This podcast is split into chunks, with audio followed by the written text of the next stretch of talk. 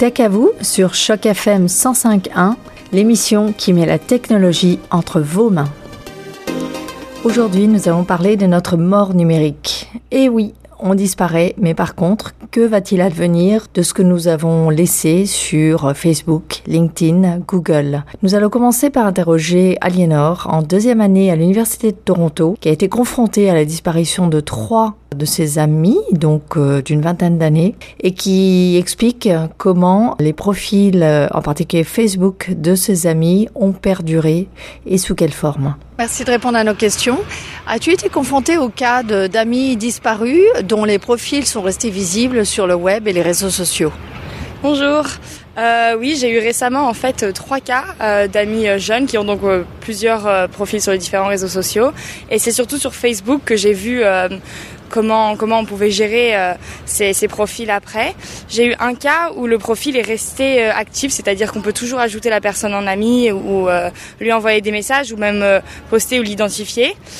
Je pense que personne n'a pris de mesures encore pour pour arrêter entre guillemets son profil parce que j'ai vu dans les excuse-moi quand, quand tu parles de mesures il y a donc des mesures qu'on peut prendre pour gérer les profils d'amis disparus en fait sur Facebook en tout cas oui, j'ai dans les deux autres cas, en fait le profil est toujours là, mais c'est comme en fait une tombe numérique, je trouve. On peut plus identifier la personne, on peut plus l'ajouter, mais euh, on garde donc euh, des témoignages. Il me semble que c'est la, j'ai l'impression que c'est à chaque fois les familles qui peuvent ou les proches qui peuvent euh, encore identifier et, et, mettre des posts sur le profil, mais une personne extérieure ne peut plus interagir avec le profil. Dans ce cas-là, le profil a un autre statut. Il est indiqué comme étant euh, quel est le nom du, du, statut du profil? Alors en anglais, ce serait il y aurait écrit uh, remembering. Euh, je l'ai jamais vu encore euh, en français. D'accord. Je pense qu'en français on dit commémoratif. Vous l'avez entendu, euh, Facebook offre la possibilité de gérer la mémoire numérique euh, d'un individu. Nous avons interrogé Alex Plourde de l'association Options Consommateurs à Montréal qui a fait une étude fouillée des différentes politiques des réseaux sociaux et euh, moteurs de recherche comme Google en matière de préservation et de, de diffusion de nos données après notre disparition. Écoutons Alex Plourde. Oui, mais c'est des choses qui sont peu connues des consommateurs, en fait. Euh, les gens prévoient pas beaucoup de choses en, en, prévision de leur monde numérique. Les gens se, ne se préoccupent pas nécessairement de ces questions-là non plus de leur vivant.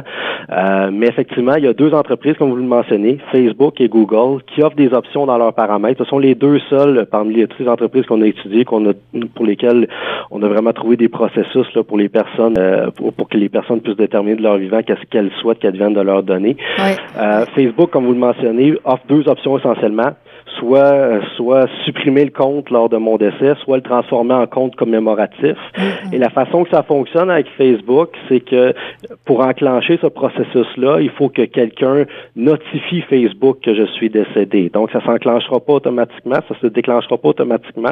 Il faut que quelqu'un avise Facebook euh, de mon décès. D'accord. Euh, Google offre plusieurs options. Ça fonctionne, ce n'est pas seulement un compte commémoratif. Il offre plusieurs options comme la suppression, mais il offre aussi, par exemple, la transmission des données mmh. à une personne de mon choix. Donc, je peux déterminer, puis Google euh, détient énormément de données sur nous, là, euh, occupe ouais. une très grande part dans le marché, euh, puis permettre, par exemple, lors de mon décès, que mes données soient transférées euh, à une personne de mon choix. Et le processus s'enclenche automatiquement chez Google. Donc, après un certain délai d'inactivité de mon compte, par exemple un an, deux ans, toutes mes données pourraient se retrouver là euh, dans, les mains dans les mains d'une personne que j'aurais désignée. Là. Vous voulez maintenant savoir comment paramétrer votre compte euh, légataire dans Facebook? Eh bien, allez dans vos paramètres, accessibles depuis la flèche tout à droite de l'écran sur PC, puis choisissez gestion du compte et vous verrez euh, entrer un légataire. Vous pouvez rentrer le nom Facebook d'un ou d'une amie. Notez qu'il faut avoir au moins 19 ans pour sélectionner un contact légataire ce qui fait que Facebook eh bien quelque part à sa propre loi où les parents euh, n'auraient pas accès à la mémoire électronique de leurs propres enfants. Dans cette même option gestion du compte, on peut aussi demander la suppression euh, de son compte automatiquement après sa mort. Comme l'a dit Alex Plourde, il faut que quelqu'un prévienne Facebook. Alors que dans Google, vous allez aller dans euh, un espace qui gère l'inactivité du compte et là rentrer Au bout de quel délai vous souhaitez que les données soient supprimées ou transmises à un tiers par euh, Google? Notez que dans les notes de cet épisode, il y aura un lien vers un article qui euh, vous redonne ces procédures et ces informations pour euh, gérer votre, votre mort numérique et être tranquille sur ce que vos proches verront ou ne verront pas après votre disparition. Nous avons demandé à Aliénor si le fait de voir les profils d'amis disparus, pour certains encore actifs comme auparavant sur les réseaux sociaux, l'avait fait réagir quant à la propre gestion de sa visibilité en ligne. Oui, en fait, euh, ça m'a en effet fait réagir, mais je ne savais pas vraiment comment ça fonctionnait. Et c'est une de mes professeurs à, à l'université qui nous a qui nous a dit que Facebook avait une option et on pouvait mettre. C'est comme un contact d'urgence, mais c'est un contact euh, qui a le droit d'accéder euh, au profil s'il déclare la mort de la personne. Et donc c'est en fait on, met sa confiance dans cette personne et elle peut ensuite venir euh, indiquer donc la disparition de la personne et aussi gérer les, les, posts et les photos qui seront identifiés à ce profil plus tard. Donc c'est quelque chose que j'ai assez rapidement indiqué à mes parents et autour de moi et que j'ai fait pour moi en, le mettant à, une, amie proche qui, je sais, saura gérer je pense, mon profil. Vous l'avez entendu, Aliénor a pris des mesures pour euh, gérer sa visibilité en ligne après sa disparition. Elle avait été euh, éduquée à ce sujet par euh, son université. Alors quel rôle doivent jouer les institutions éducatives pour transmettre aux jeunes comment être des citoyens du numérique? Et comment, à ce moment-là, les adultes euh, parmi nous doivent-ils être informés de comment gérer notre vie numérique? Également, on peut se demander quel rôle les gouvernements euh, ont-ils à jouer euh, là-dedans, puisqu'aujourd'hui, on parle de politique de société privée qui ne respecte pas forcément la loi. On l'a vu dans Facebook.